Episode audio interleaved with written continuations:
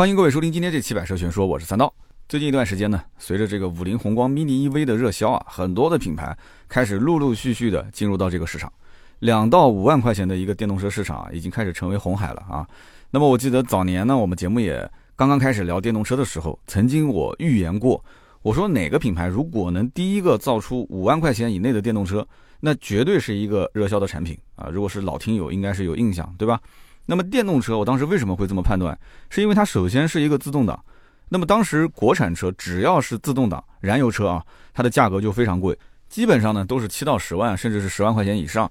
但是呢，毕竟有一些家庭啊拿不出这么多的钱，五万块钱以内，应该说大多数的家庭还是可以拿出来的。那如果说车辆是一个刚需的话，那么预算又不足，那么其实五万块钱以内它是有一个非常大的市场。但是呢，在很长的一段时间内啊，国产的电动车基本上能看到的价格，补贴之后也都在七到十万块钱上下。那仍然是没有太多的车子能到五万块钱以内这个区间啊。如果早几年你要说是因为这个电芯啊、电池包的成本比较贵啊，那也是可以接受的。但是最近这两年的电池包的成本应该说下降的非常多，一台车子就算配个二十多度电，实际上它的电池包成本也就是两万来块钱。两万来块钱的话，大家知道一台电动车。它的电池包的成本能占到百分之六十到百分之七十，那么你说两万多块钱是个电池包的成本的话，那卖个四五万块钱，我觉得也是可以的，完全没问题。但是仍然没有厂家愿意去碰三到五万的这个电动车的市场。为什么大家其实明明可以造这个车，但是呢都不愿意碰？我觉得很大一部分的原因就是每个汽车品牌啊，它都会顾虑到自己的品牌价值，特别是那些本身品牌价值就不是特别高的。他就更不敢去碰这个价格区间了。到最后，你想，领导拍板说好，我们就造一个三到五万的电动车。那么造出来之后，这车如果说卖不好，领导肯定是要背锅的，对吧？是你拍板的这个项目。那么如果卖得太好的话，那可能会真的是会影响到这个品牌力啊。就是这个品牌本来还是能卖个十万到十五万的区间，但是结果满大街跑的都是这个三五万的电动车，所以这个拍板的领导可能还是要背锅。所以因此呢，宁愿不做啊，不能做错。很多的一些企业它就是这样，是吧？那么五菱这个牌子呢就比较特别了。五菱呢一开始是网友说啊，五菱是属于人民需要什么，五菱就造什么。那么最后现在五菱自己他就把它当成是自己这个企业的 slogan 了啊，所以他造了一些车子呢，天生可能就具备一些就老百姓的需求点在里面。我们也就是讲就是神车的体质嘛，对吧？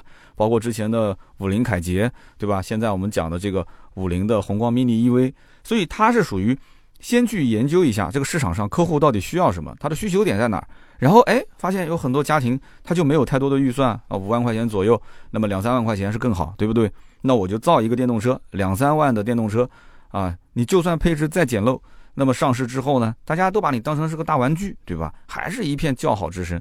所以实际上啊，我们回看现在中国电动车的一个消费的过程，你就会发现啊，它会有非常明显的三个阶段。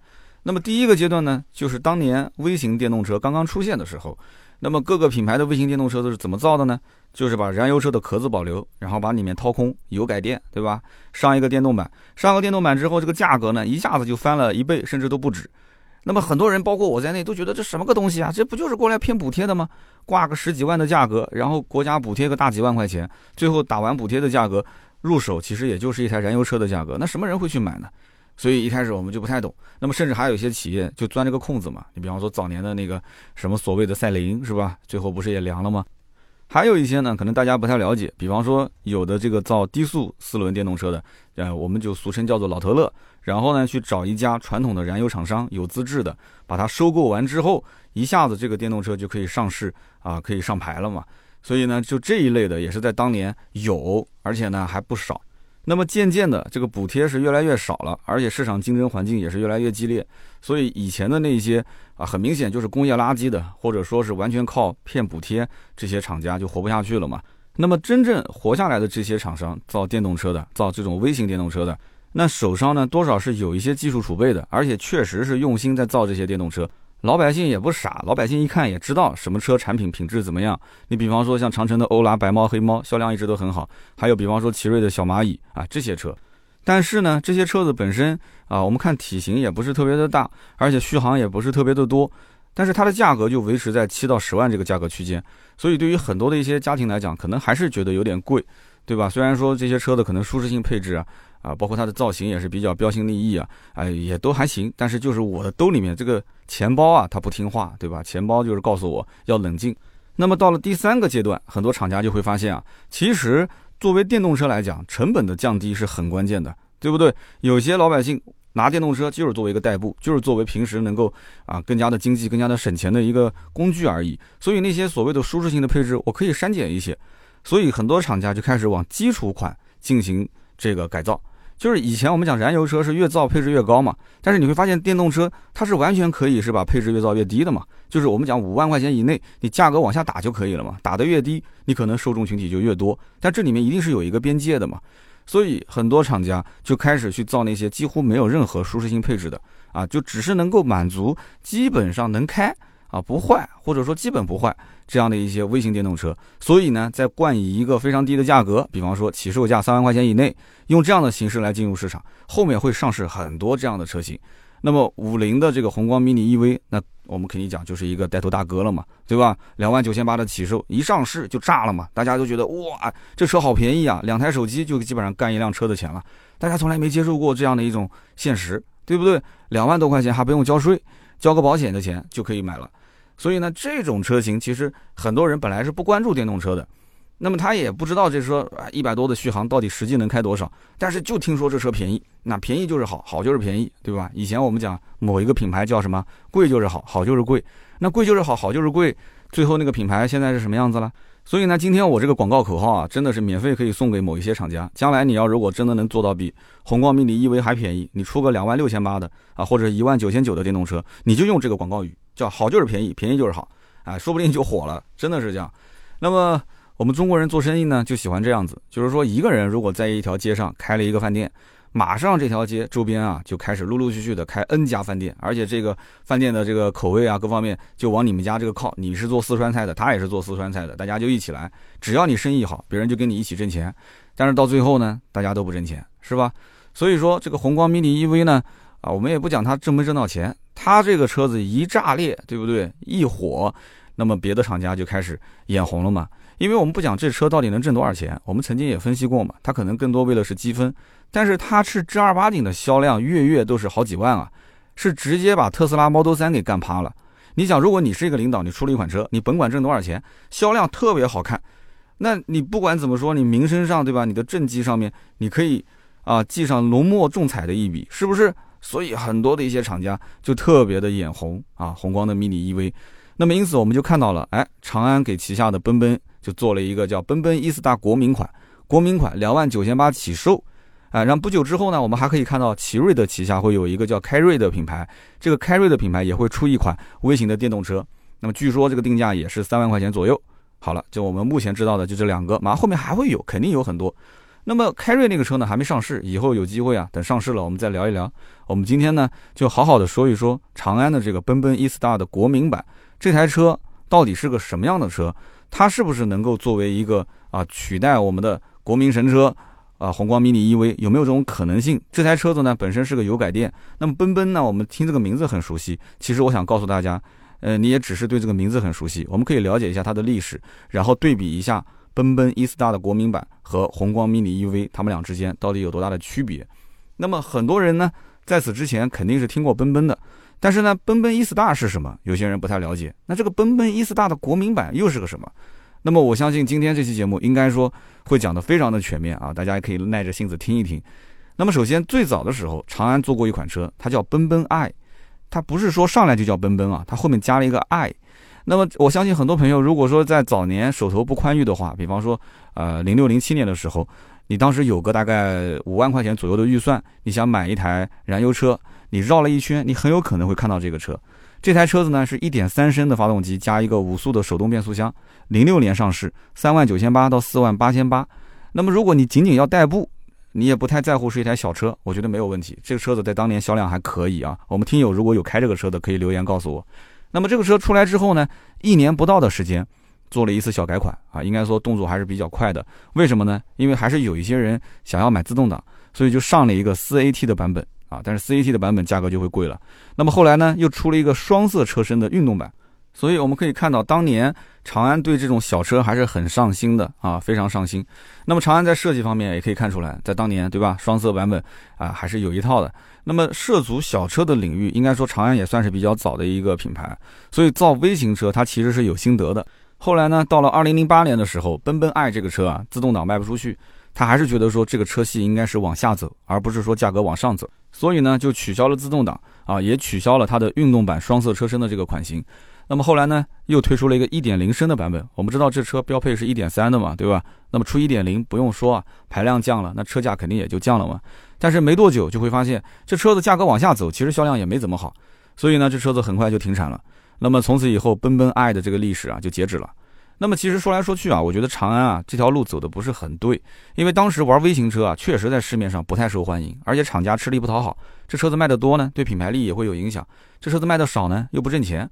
卖的多其实也不挣钱，但是卖的少就更不挣钱了，对不对？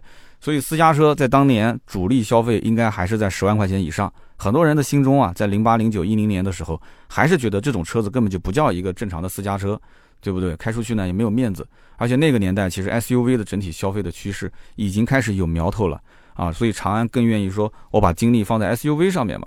那么又过了两年，到了二零一零年的时候，这个长安呢又开始把奔奔复活了啊，进行了一个改款。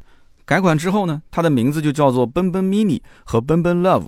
这个奔奔 mini 就是属于改款后的新车型，奔奔 love 呢，相当于就是上一代的一个延续，所以就相当于是新老两代同堂销售嘛，有点像轩逸的新款和轩逸经典。那么其实不管怎么说，这个奔奔呢复活之后啊，厂家其实对它是有想法的，就是说，哎，这个小车我们能不能就是看看一鼓作气啊？啊，不管怎么说，把销量啊给我稍微堆一堆，挣不挣钱就另外一回事了。但是结果发现啊，这车子卖了两年，呃，也没生意，没图像，就是实际的效果并不是特别的好。所以两年之后又停产了啊，两年之后又停产了，然后又过了两年，你看是不是很有意思？到了二零一四年的时候，长安终于推出了第三代的奔奔。那么这一代的奔奔，它的后缀就没有了，它就叫奔奔。所以很多人真正知道奔奔这个车子，应该是从一四年之后。那么这一代的奔奔呢，可以说是从里到外是做了一个大换血。那么把原来的一点三升发动机呢，换成了一个一点四升发动机。然后所匹配的呢是两款变速箱，一个是五速的手动变速箱，还有一个呢是 AMT 的啊一个变速箱。我们知道 AMT 的变速箱成本其实非常的低，而且驾驶感受也特别不好，但是它就是因为便宜嘛，所以很明确，当时的奔奔的目标也是我把价格尽量打低一些，然后呢看看在这个市场里面能不能对吧搅出一些风浪啊，能获得一些销量。那么这个车子呢外形大变样，内饰大变样，而且呢它配置方面也是极为丰富啊，你别看是个小车子啊，十四款不同的配置。真的是十四款不同的配置啊！二零一四款的时候，大家可以去查一查。那么主要就是什么？有天窗没天窗换一个版本，然后是 MT 还是 AMT 一个版本，然后呢有没有前排气囊一个版本，然后轮毂的尺寸材质一变化一个版本，有没有七寸的中控屏一个版本，所以就是来回变一些小的配置，我觉得真的是挺折腾的啊。那么到了第三代的这个奔奔呢，销量确实也还行，所以一直后来卖到了二零一八年，从一四年一直到一八年。那么后来是因为。呃，有了这个国六的排放标准，那么这个小排量的车子，说实话，它其实也可以想想办法啊，解决一下这个国六排放。但是呢，厂家可能觉得这车啊，干脆就借这个机会啊，给它停掉吧。所以呢，就后来没有了奔奔的这个燃油版的车型在售了。那么到了二零一六年之后，我们会发现，哎，长安除了有这么一个奔奔，因为它是一八年开始停产的嘛，那么现在呢，还有一个奔奔的油改电的版本，叫做奔奔 EV。所以，奔奔 EV 和奔奔的燃油车其实是同期销售的，啊，一六年之后是同期销售的。那么当时一六年呢，只是做了一个展示，一七年是正式的上市。那么正式上市之后呢，这个车子呢，我个人感觉啊，是起个大早，赶个晚集。因为你想，一七年离今年的话也是有四个年头了，但是好像路上并没有看到很多奔奔 EV 这个车型，是吧？奔奔 EV 这个车呢，是一百八十公里续航和两百一十公里续航两个版本啊，分别是二十三点二度电和二十七点五度电。这个用的是三元锂电池啊，你你可能看到说这个续航有点短，它续航是有点短，但是你要知道这车在当年的价格并不低啊，十五万四千八到十七万一千八，所以很多人他不了解这个价格只是补贴钱的，实际上补贴完的价格也就是七八万块钱，但是很多人一看这个售价就就直接就就不敢去问了嘛，啊，那个年代实际上对电动车了解到补贴之后的行情是多少的还是很少，而且也不像现在所有的电动车公布的价格都是补贴后的价格。在那个年代，大家为什么要先公布一个补贴前的价格？因为其实很多人心里面还是慌的啊，因为本身就是一个油改电，这个车子的价值是多少？厂家自己心里面也很清楚，所以油改电的车子，官方公布的一个指导价，然后呢，你再到店里面去问具体补贴完是多少钱，他心里面还是虚的啊，不像现在其实没多少补贴了，对吧？直接给你补贴后的价格。那么这一台奔奔 EV 的电动车呢，隔了两年，所以你看长安的车基本上都是两年做一次更新，两年之后他就做了一次小改款啊，改款呢外观上面加个小尾翼，然后两百一十公里续航版本呢继续卖，但是增了一个三百零一公里的啊，我们所谓的叫长续航的版本。那么价格呢也是进行了一个大的变动，就直接公布了一个它的补贴后的售价。那很多人一看，嚯，这个补贴后的售价很震惊啊，那几乎就是腰斩。它的两百一十公里的续航啊，补贴后售价是四万九千八到六万一千八；三百零一公里的续航版本，补贴后的售价是六万九千八到八万一千八。所以那个时候的新闻媒体报道也是，我看了一下子，都在讲说，哇，这性价比怎么高？其实你要知道，之前的长安的这个奔奔 EV 啊，它补贴后的价格也就是七万多块钱啊，对不对？其实跟现在的这个三百零一公里续航差不多。的确，两百一十公里的续航补贴后的价格是更低了，但是并没有说低多少。而且这个环境在变，毕竟是过了两年了，电池成本各方面也在变，所以那时候吹的也是挺凶的啊。但是呢，一方面那个时候电动车啊还不成气候，另外一方面呢，就是这个车价还不是特别的震撼。虽然说我们看到那个起售四万九千八，对不对？其实已经是到了五万块钱以内了。我们也可以负责任的讲，长安绝对是把电动车最早的做到了五万块钱以内的品牌之一啊。但是很遗憾，这个五万块钱以内啊，四万九千八不够震撼。它没有像宏光 mini EV 这种两万九千八看起来那么吸引人。如果在二零一九年的时候啊，奔奔说我就出一个国民版两万九千八，那基本上就没有宏光 mini EV 后面什么事情了，对吧？它价格再低，那别人说对吧？早年打到两万多块钱的第一个是奔奔啊，不是你啊。所以成名有的时候啊，它就是差那一步之遥，真的就差一步之遥。好的，那么关于奔奔的燃油车历史，包括奔奔 EV 的历史，我基本上也就说完了。那么接下来呢，这个接力棒就交到了奔奔 E-Star 的手里面。这个奔奔 E-Star 是什么车呢？奔奔 E-Star，我们说的不是国民版啊，我们就是说奔奔 E-Star 这个车是2020年的四月份正式上市的，其实离现在也很近，也就是大概半年多的时间。那么这个车子推出的时候呢，售价是六万九千八到七万四千八。一共呢就两个版本，这两个版本呢就是配置上有差别，实际上续航都是三百零一公里。那么这个车子你怎么去看它呢？其实你要了解奔奔 EV 你就知道了，奔奔的 E-Star 这个产品就是奔奔 EV 的一个升级降价版啊。这怎么去理解？就是你整体来看，其实跟奔奔 EV 啊是差不多的，没什么太大区别。然后呢，它的内饰啊会升级用一个啊双联屏的这个中控屏，加上那个液晶仪表，然后旋钮那个地方呢换挡。也是做了一些重新的设计，然后前后刹车变成了盘式刹车，然后配备电子手刹，还有铝合金的轮毂，然后再加上倒车雷达、冷暖空调、胎压监测，这些都是有了。所以呢，这个车子呢定价就是六万九千八起售。那么到了七万九千八的版本，还多了像倒车影像、日间行车灯、GPS 导航、蓝牙电话、车联网、语音控制系统。哎，这车子做的就有模有样了，也是赶上现在大家都喜欢的车联网，是吧？都有了。那么因此呢？E-Star 这个车上市之后呢，关注度还是有的，但是呢，我只能说它有一点生不逢时啊。首先来的稍微晚了一点，其次呢，周围的这些对手没一个好惹的啊。比方说，我前面提到的这个长城的欧拉、白猫黑猫啊，包括奇瑞的小蚂蚁，包括五菱、宝骏的一系列的车型，都是围着它来打。所以，因此这个车你说卖个七万块钱、六万九千八、七万多块钱，那很多人觉得，那我拿这个钱去买你这个车，说到底的还是个油改电，有什么意义呢？所以大家还是心里面没有谱啊，觉得说这台车子呢，我还是考虑考虑。那么客户考虑考虑再回头的可能性就很小了，对吧？因此呢，五菱的宏光 mini EV 的上市，应该说是给长安做了非常非常大的启发。他会发现说，哦，原来其实电动车可以这么玩啊！你要说玩微型车，那我绝对是你的祖宗，对不对？那这个既然能把价格压到两万多块钱，那我也来试一试。那他怎么试呢？他的玩法是这样子的啊，这个奔奔的 E-Star 先放到那个地方不动。然后呢，我去把之前的老款的奔奔 EV 拿过来做一个减配版本，因为之前的奔奔 EV 呢是有二六零的版本和三六零这两个型号，现在我拿过来之后直接并过来叫做奔奔 E-Star 国民版，然后它的其实外观和内饰啊跟老款的奔奔 EV 几乎是一模一样，只不过呢它在配置方面是做了大幅度的削减。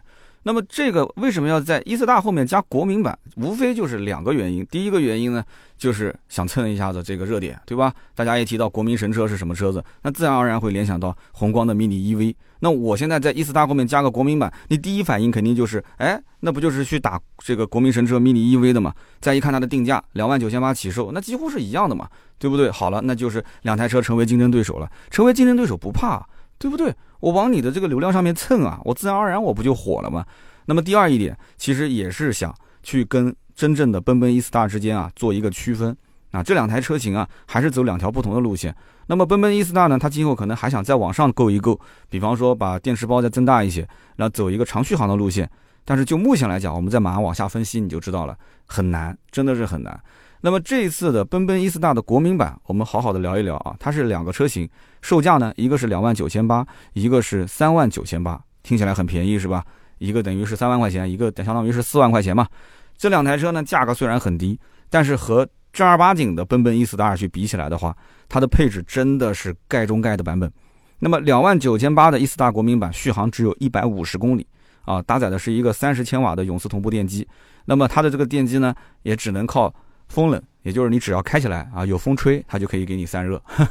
然后配备的是二十八点八度电的磷酸铁锂电池，最高车速一百零一公里每小时，慢充的时间呢五点五个小时啊。那么大家也都知道，我们之前试过宏光 mini EV，也差不多是这样的一个数据嘛。那么定价三万九千八的版本，哎，它的续航就不错了啊，到了三百零一公里，搭载的是五十五千瓦的永磁同步电机啊，这个电机的。这个功率也稍微高一点，然后电池呢是三十一点一八度电的磷酸铁锂电池，你也可以选这个三十二点二度电的三元锂电池，最高车速哎也稍微快一些了，到了一百二十五公里每小时，这些都是理论的啊，因为宏光 mini EV 的理论车速是一百，我也确实开到过一百，但是开到一百，我说实话啊，心惊胆战啊，大多数情况下六十到八十已经算是非常高的速度了，所以这车呢，啊你不管说是一百也好，一百二十五也好，你只是作为一个参考，好吧？那么它的慢充时间是八点三五个小时。那么这两台车呢，除了电机和电池它的容量不同之外呢，主要区别就是两点九八万的版本它是不能加装快充模块的，这一定要听好了，这很关键啊！你家里面如果没有车位，啊固定车位上面也能装充电桩的话，快充对于你来讲应该还是刚需的。那么另外就是它低配呢是没有倒车雷达，没有空调。所以这些你都要搞清楚啊，没空调没雷达。那么三万九千八的版本呢？哎，有一个手动空调了，然后有一个两点式的倒车雷达啊，其实等于跟没有没什么区别。那你不如自己装一个四点的了，对吧？那么有一个喇叭，低配也没有喇叭，到了高配有喇叭了啊，可以听一听收音机是吧？那么还有一个 USB 的接口啊，也可以听听歌。而高配车型最值得入手的一个点，就是可以加一千块钱选装这个快充的模块。有了快充模块之后，你就可以在外面任何一个地方的公用充电桩，你选择用它的这个快充桩啊进行充电，这个是非常非常关键的。那么其他的一些标配嘛，就不多说了嘛。比方说前盘后鼓的刹车啊，机械的手刹啊。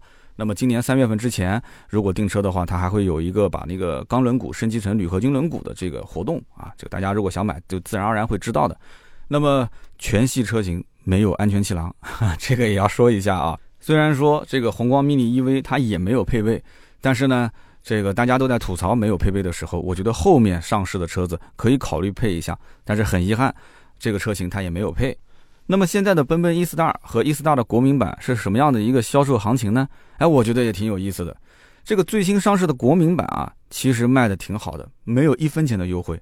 那么其实原因很简单，因为来到店里面主要就是冲着这个车价格低，而且宏光 mini EV 也没有优惠，这车没有优惠，他们也能接受。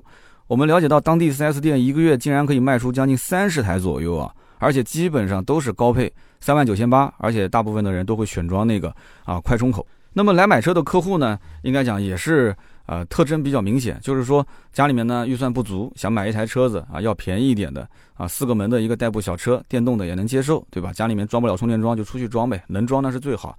那么你要注意啊，这是一个四门的代步小车，那么宏光 mini EV 它不是，宏光 mini EV 实际上是一个两门版啊。如果你要不把那个掀背的那个门算上的话，那就是个两门版。两门版的车型其实很多家庭啊，如果比较保守的话是不太能接受的。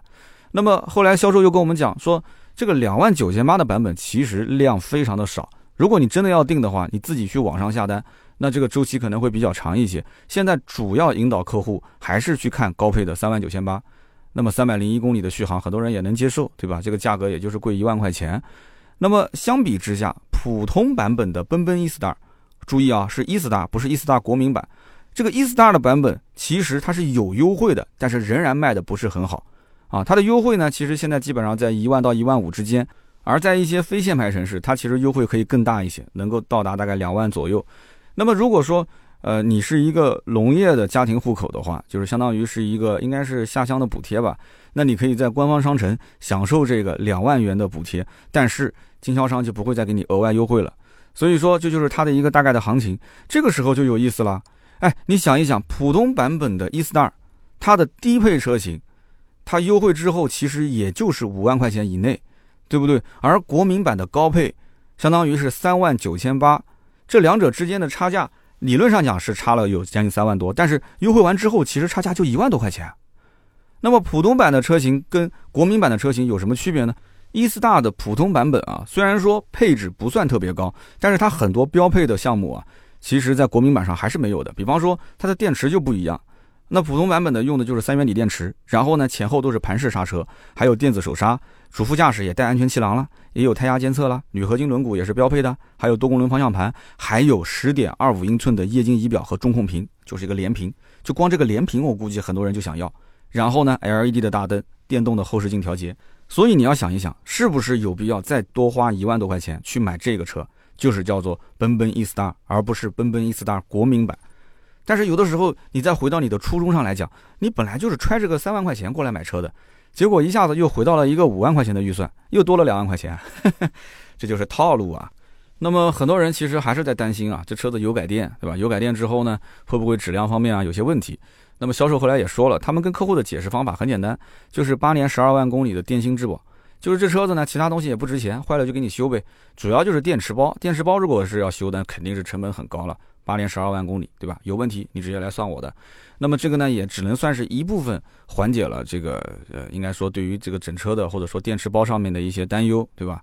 那么这个车子呢，又不用交购置税，这个定的是多少钱的价格就多少钱买啊。然后呢，买个保险上个牌啊，像我们南京上牌两百多块钱就直接可以上路开了。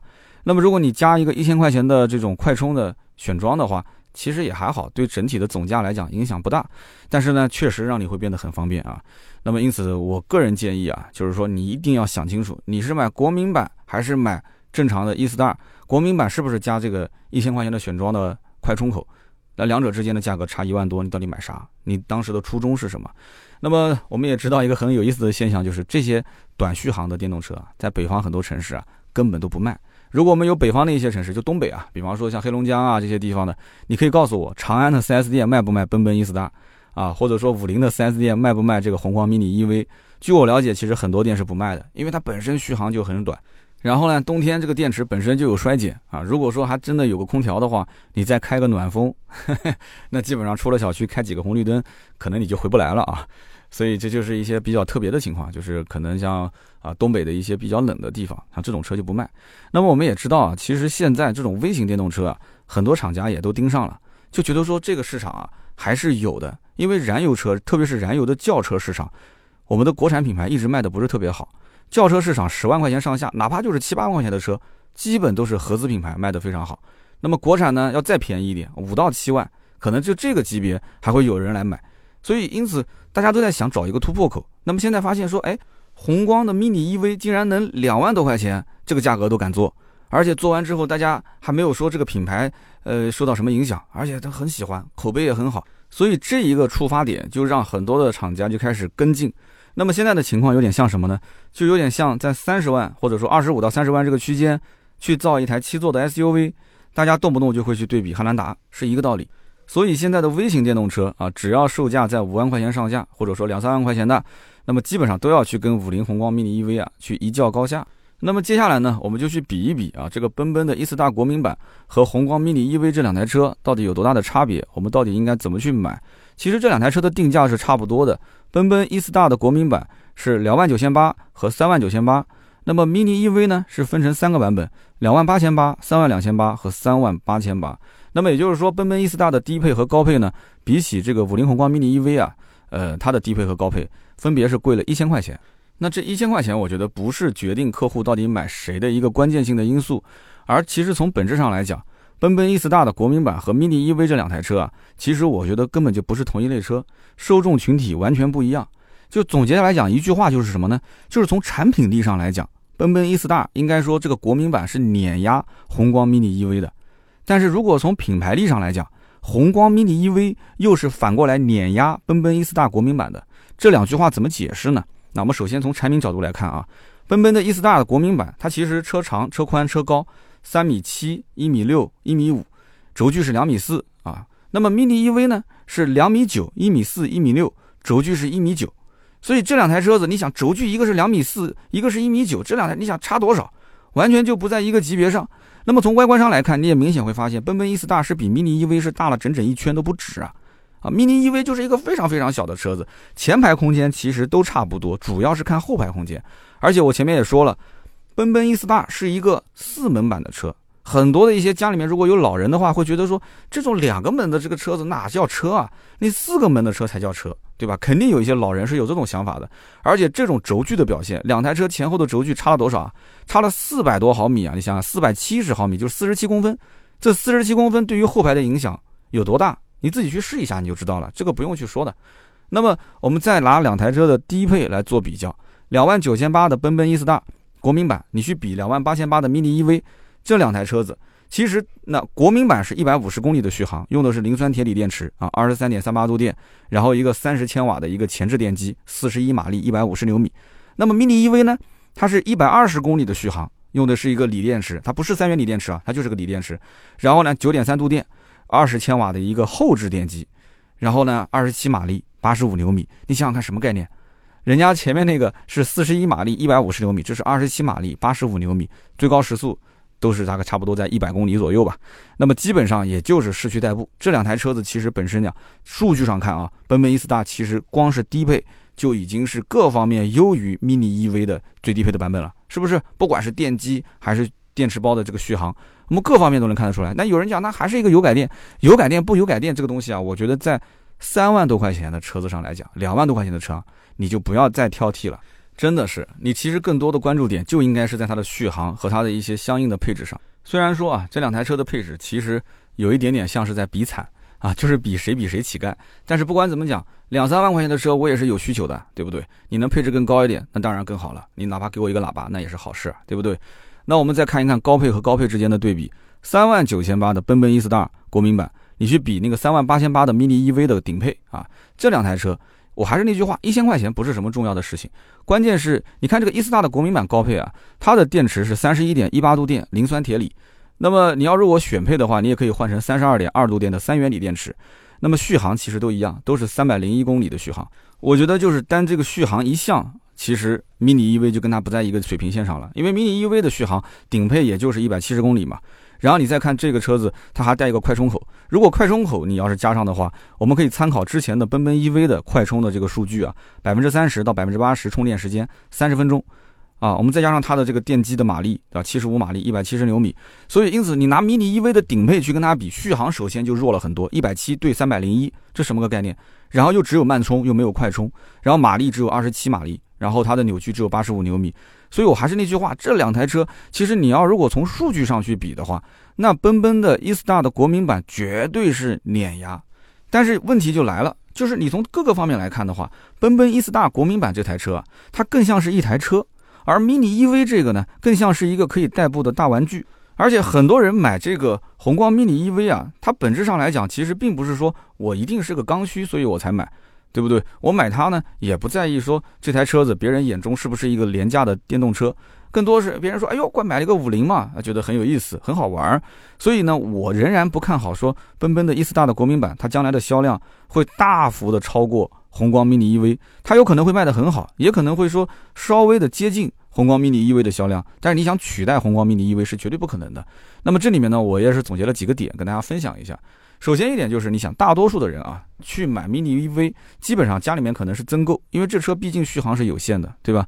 家里面可能有一台车，甚至两台车，甚至更多。那么这台车买回来之后，可能是给老妈开、老爸开，或者是家里面甚至有别墅的、有保姆的，给保姆代个步都有可能。我身边也遇到过这样的情况，它是代步加上自娱自乐。那么买这个奔奔 E Star，不管说是国民不国民，就是很多人心中首先第一反应就是这是一台奔奔，对不对？那么奔奔是什么档次呢？大家第一个联想到就是跟当年像奇瑞的 QQ，对吧？像这个奥拓，它是一个档次的，它是一个入门级的入门级的一个轿车，仅此而已。所以如果我不是因为刚需，然后呢，同时我的口袋里面预算啊是迫不得已的情况下，我不会去选择这个车的。这种观念可以讲会非常大的影响到，就是奔奔 E Star 的，包括国民版的全系车型的消费。不管你是不是国民，反正给人就是一种很强烈的，就是一个廉价的电动车，一个廉价的小轿车的感觉。那么反过来看，为什么我前面讲说从产品力上来讲，你肯定是碾压 mini EV，但是从品牌力上来讲，五菱本身自己就是自带流量的吗？那么五菱的宏光 mini EV，它把宏光两个字也带进来了，五菱宏光这四个字就是金光闪闪，对吧？他不屑于说，哎呀，无所谓，这车卖两万，那卖一万九千九又怎样？根本就不屑这个定价。他最根本的是，他不是属于彻底的刚需消费，就是很多人是偏感性的去买这个车，它的噱头的成分更多一些。你看到网上是不是有很多的网红在买这个车？他因为带流量啊。那我没看到说网红去买一个这个这个长安的奔奔 E Star 的国民版，没人去玩这个车，它没有话题性啊。所以这里面有很多的噱头可以玩。那么网上就关于这些噱头都已经变成一首诗了。秋名山上行人稀，总有车手较高低。五菱神车今人在，不见当年老司机。你想，朗朗上口啊，这个打油诗对吧？你是不是听一遍你就记下来了？所以五菱这个品牌，它无形之中其实打造出了一种很诙谐、很幽默、很有趣味性的形象。这就不是当下大家特别喜欢的这种，不管是刷小视频也好，还是在各个平台看一些段子也好，不一样的吗？所以它就弱化了 mini EV 是一台入门级低端的电动车的本质。所以我前面讲住着别墅啊，给保姆买一辆 mini EV，甚至自己啊大老板这个主人开着玩玩的都有，开超跑去买 mini EV 的都有，就图一个乐子。那么第二一点呢？就是你奔奔虽然加上了 E Star，好，你说你是台电动车，那你也可以做一个标新立异的造型啊。哎，没有，它其实跟燃油车的版本啊，它的外形内饰并没有做非常大的区分，所以你看到这个车子，你没有办法去让人联想到说这是一台啊这个一个纯电平台，或者说这是一台啊就是纯纯的从里到外的就是一台电动车。我的玩法，我所期待的点，都是在这台电动车上能找到很多的一些好玩的东西，或者说是一些可能跟燃油车完全不同的点。但是这整个让我们看到的就是它的设计不是很走心，外观的设计、内饰的设计都不是很走心。你想照搬之前老款车型的内饰设计，这是什么样的一种心态？不就是想省事吗？而且整个内饰的配色，对吧？我们讲 mini EV 的成功不仅仅是价格便宜，其实你想。这种电动车本身空间就比较小，所以内饰的配色绝对不能用单一的深色内饰来做搭配，是不可以的。大多数人会觉得很压抑。所以你看，mini EV 的内饰的配色就比较的明亮，是不是？所以我们看到有些房子也是这样的，如果是一个小空间，它就会用一些亮色来增加它的视觉面积，它就不会显得很压抑啊。所以这又是一个点，你不要直接套嘛，你直接套进来肯定是不行的。那么再一点就是长安对于这个车的宣传，其实也不是特别的走心。这台车我们在各大的视频平台也好，或者是图文平台也好，有看到过多少的报道？有看到过多少的一些啊？不管说是拍段子也好，还是做专业的这种推广也好，非常非常的少啊。那五菱宏光的 mini EV，那人家不仅仅是车子自己在找网红去做合作去玩，人家其实也在自己官方做一些什么车友会的宣传啊，做各种官方的或者是非官方的一些改装。啊，改的非常的炫啊！啊，男孩子、女孩子啊都会去关注这个车，对不对？啊，不管是贴个车身拉花也好，还是说把它改造成一个什么越野的皮卡啊，或者怎样，反正只要是好玩就行了。这个车子只要有一帮网红给它站台，然后天天开着这车到处晃，晃来晃去，最后你就会发现，其实等于就在你耳边喊：“哎呀，咱们这车可便宜了，可好玩了，赶紧买一台玩吧，一起玩吧。”你看我有一个游戏机，你没有，那你是不是也要买一台游戏机一起玩呢？所以长安的宣传重心啊。跟这种就是 mini 完全就不在一个点上。长安现在感觉啊，它的宣传重心是什么啊？就是 CS 系列啊，的确 CS 七五 Plus 卖的确实很好。然后就是长安的 UNI 系列啊，UNI T 卖的也不错，马上也会上那个 UNI K。但是这些呢都是传统的燃油 SUV 的车型，这些车子呢你可以正常的卖，但是你至少你得腾点心思啊，对吧？你给这个我们的小老弟啊。啊，你前面是老大老二，就像生二胎一样的，你给老三，你至少得腾点时间，或者说腾一点精力，你你让他能稍微的成长的速度快一点，这其实是一个非常好的机会。虽然我开篇讲这是一个红海，但是我觉得它的竞争还是没有燃油车那么的竞争激烈。但是你看现在就是这样子，爱做不做，爱卖不卖，反正能卖掉就卖，卖不掉就再说，就是这种感觉。所以相比之下，五菱的整体的营销积极性啊，真的是高了很多。所以呢，我个人有一个分析啊，也不一定特别准确。大家还记得我之前讲说这个宏光 mini EV 卖得好，其实对于五菱来讲啊，有一个最大的帮助是什么呢？就是每一年能给它攒下非常多的这个新能源车的积分。那么它每一年其实这个新能源积分啊，因为缺失，所以罚款是上亿的。那么现在的话，这个罚款反而是没有了。相反，这车不挣钱也没关系，对吧？我少罚款，我甚至可以卖积分给别人家。但是长安其实它并不缺积分，长安有很多的一些新能源车。那如果是跑网约车的朋友，应该知道逸动的新能源，对吧？它可以把它买过来作为生产工具。长安在积分方面其实没有五菱那么紧张。所以呢，我在想长安是不是因为这方面的原因啊？一方面燃油车卖的比较好，二一方面呢，它的新能源积分也不是特别的缺。所以这台车子卖的又不挣钱，然后又不靠积分来去免自己的罚款，那我干嘛还要去宣传这个车呢？花那么多的费用，没必要。那么最后一点呢，我相信只要是看过这个车，或者是真心想买的话，应该是能够感受出来，就是五菱宏光 mini EV，你只存在于买与不买这两个选择。如果你真的要买的话，那基本上低配、中配、高配，那分得非常明确了，你就看配置就行了，对吧？那么如果说你要是买奔奔的 E 斯大，你可能就会比买 mini EV 要纠结很多。为什么呢？因为奔奔的 E 斯大的国民版啊，你会发现它的续航本身就有差别，两万九千八、三万九千八这两台车续航，对吧？就差了将近一百公里。然后呢，你再转头一看，你又会发现，哎，这个车子啊，如果我上到三万九千八的话，旁边的那个店里面停到的这个奔奔 E 斯大的正常的版本，一打开车门，双联屏，香的不行。然后再一问价格，说打完折的优惠完四万九千八，四万九千八，我买这个车都已经三万九千八了，再加上一个快充口。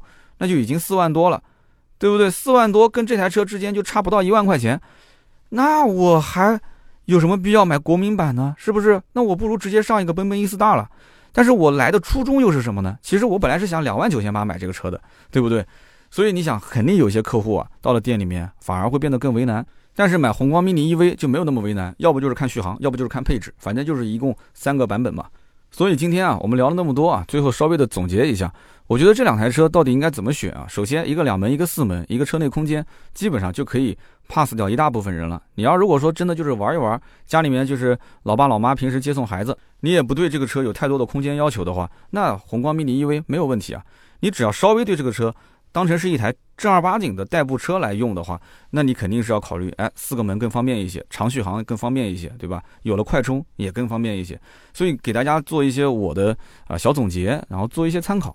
那么首先一点就是奔奔 E 斯大的国民版价格啊，摆在那个地方，跟宏光 mini EV 的价格其实都很便宜。这种低价的电动小车就是纯代步，不要给它有太多的期望值啊，没有什么驾驶质感可言，它就是一个工具车。所以什么噪音大啦，什么驾驶感受又不是特别好，不是很稳定啊，这个过个颠簸坎的时候，那人整个就能跳起来，这些都不是什么太重要的事。它只要能开，只要不坏，没什么毛病，这就是最关键的。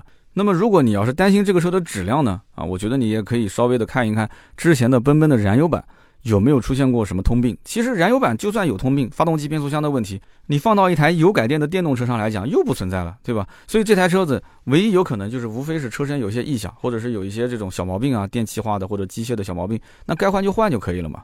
成本不会很高啊，但是呢比较耽误事。我们之前呢开那个宏光 mini EV，说实话也是遇到了一点小问题，就是它车门自动落锁出了故障。哎，结果厂家服务蛮好的，上门给你替换。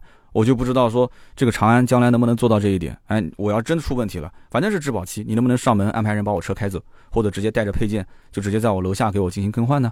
那么第二一点就是大家要考虑到这个车子啊，其实最根本的还是安全性啊。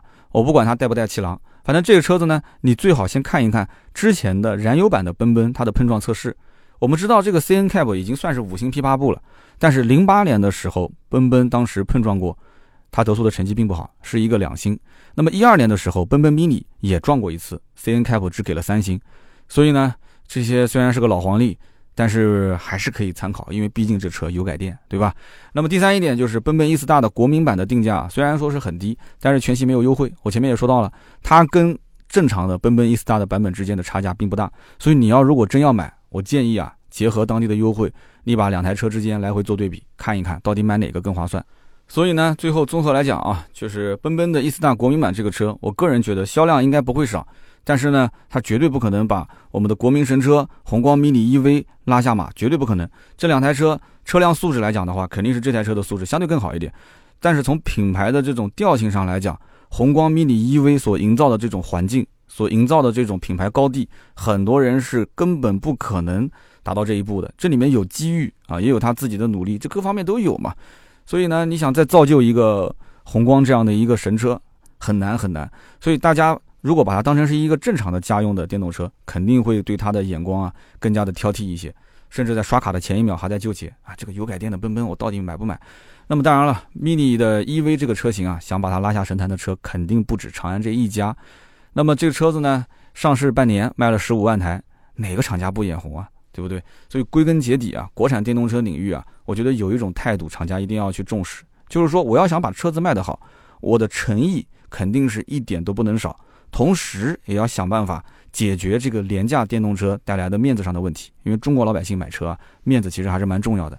你如果带大家嘻嘻哈哈的去玩儿，哎，你把这车子当成是一个玩具，你能打造成这个哎，人民需要什么，我叉叉叉这个品牌我就能造什么，或者你换个其他的口号，你把大家的注意力转移到其他的地方，你有可能也能打造出另外一个也非常特别的一个电动小车。那么二零二一年呢，可以说电动车啊，我个人觉得啊。特别是国产电动车，应该会出现很多性价比非常高的车型。如果不相信，咱们可以走着瞧。好的，那么以上呢就是本期节目所有的内容，感谢大家的收听和陪伴。那么节目的最后呢，我再招募一次，就是关于听友送祝福的这个内容呢，我希望大家呢可以联系盾牌，然后加入到我们的送祝福的群里面，发送语音就可以了。全国各地呢，这么多的省份，这么多城市的方言，我们也希望听到大家用自己的方言说出的那一份祝福，对吧？讨个彩头嘛，在我们除夕的前一天的节目当中会播出，如果选中的话，你的声音就会在我的节目里面啊播放给大家听。那么也欢迎大家在本期节目下方留言啊，聊一聊五万块钱左右，大家希望买到什么样的车啊？包括电动车，包括燃油车。那么我们今天聊的这个奔奔的 E 斯大国民版和宏光 mini EV，如果是有感兴趣的朋友，也可以提一提自己的看法，你更看好哪一款？好的，那么下面呢是关于上期节目的留言互动。上期节目呢，我们聊的是关于这个奔驰的 S 级。我们看到有一位听友叫做关中刀客啊，这应该是我们老听友。他说，多年前呢，我是在世界五百强的企业里面负责过前端市场导航设备的销售工作。当时呢，也了解到汽车的设计和开发啊，都是面向今后 N 年的。所以说，我们现在看到的很多在售的车型、新款车啊，它其实是对今后的购物者的变化和它的整体的嗜好做一个数据分析和调研的产物。那么大品牌对于这些东西的分析啊，应该说是有一个很完善的体系。所以我们只要买自己觉得适合的车就可以了啊。我觉得这个补充非常不错，谢谢这个关中刀客啊。那么下面一位听友叫做二零二一多运动啊，那么很明显他二零二零年基本上就没怎么运动啊。他说：“三刀好啊，我听你节目两年了，非常不好意思第一次留言啊，很喜欢三刀这种侃侃而谈的汽车节目。那么对于工作的事情呢，最近比较纠结，想听听三刀的建议。他说我呢是在主机厂工作六年，工作呢相对稳定啊，待遇呢也还凑合，但是呢在北京，毕竟这个压力啊比较大。”我已经结婚了，那么我最近呢考虑换一个城市，我的个人意向呢是在广州。那么目前接到的工作推荐当中啊，有传统车企，也有新造车势力。那么后者的待遇会更高一些，那风险呢相对也更高一些。我担心啊，就是去到这家公司没几年，这公司就没了。传统车企呢相对稳定一些啊，基本就跟现在差不多。所以在这两个方向当中，我比较纠结。我想听听三刀的一些建议啊，你是不是看好新造车势力后续的发展？我应不应该去冒险，还是平平淡淡的过一生？其实我相信很多听友听完这条留言啊，应该想法是跟我一样的。哎，你为什么要从北京去到广州呢？其实无非你不说的也很清楚吗？就想换换环境吗？想要再努力一把，想再搏一把嘛？那么既然想努力一把、搏一把，你为什么不去新造车势力呢？而且你想一想，你去新造车势力，就算两三年之后这家公司最后没有了，其实你学到的本事，你在新造车势力里面所了解的那些怎样去造电动车的真才实干，你是可以带到下一家传统车企的。传统车企将来肯定也是缺这样的一些人才啊。所以不管是从收入待遇方面，还是从机遇挑战方面，我觉得肯定是去新造车势力啊。你管他这个公司将来有的没的呢，对不对？所以我的建议就是去新造车势力。但是去了以后，一定要想清楚自己的目的是什么，一定要学会它最关键的那些东西。将来如果一旦它要是真的是生存不下去了，你能把这些东西带到下一家传统造车势力，他们最缺的就是你这样的人才。对不对？把自己打造成一个抢手货嘛，这个是很关键的。所以今年的过年期间，我也想聊一聊这方面的话题啊。就是过完年之后，我相信不少人也是想跳槽了。过年期间呢，说车啊，大家也可能没什么心思听了，就聊一聊家常，聊一聊工作，我觉得挺有意思的啊。那么下面一位听友呢，叫做聂浩宇，聂浩宇他说：“三刀，我听你节目两年了，这是我第一次留言。好家伙，上一条留言也是听了两年第一次，这条留言又是听了两年第一次。哎，我也不知道该说什么了。”他说。最近呢，我老婆啊经常在我身边，我是开着外放听你节目的。我老婆就很好奇的问我说：“你天天听这个节目，你是要买车吗？你又没钱买车，你为什么要听啊？”还有就是这个男生为什么他的声音有一点猥琐？我当时我就生气了，我就跟老婆说：“这是我的男神，好样的！”今天这期节目不知道有没有开外放啊？让你老婆好好的看看我的，啊不是看视频啊，看看我那个宣传海报啊，你把那个喜马拉雅的。那个打开之后啊，它会有一个那个首页，首页里面有我两张海报，给他看看我的照片，你就知道了，对不对？让他收回他猥琐这两个字。我看到这个评论区下方也有人在回复说，还有女人嘛，说话总是口是心非，哎，我觉得就是这样子的，对不对？啊，我相信聂浩宇你也是认可的，是吧？好的，那么以上三位呢，就是我们这一期的中奖的听友。那么每一位可以获得价值一百六十八元的芥末绿燃油添加剂一瓶。但是因为过年了，所以呢，我们快递暂时就发不了了。所以年后呢，我们再发快递。大家可以跟盾牌联系，也可以加我们的微信啊，四六四幺五二五四，可以加到我们的群里面，跟我们天南海北的听友在一起聊天。那么今天这期节目呢，就到这里，我们下期节目接着聊，拜拜。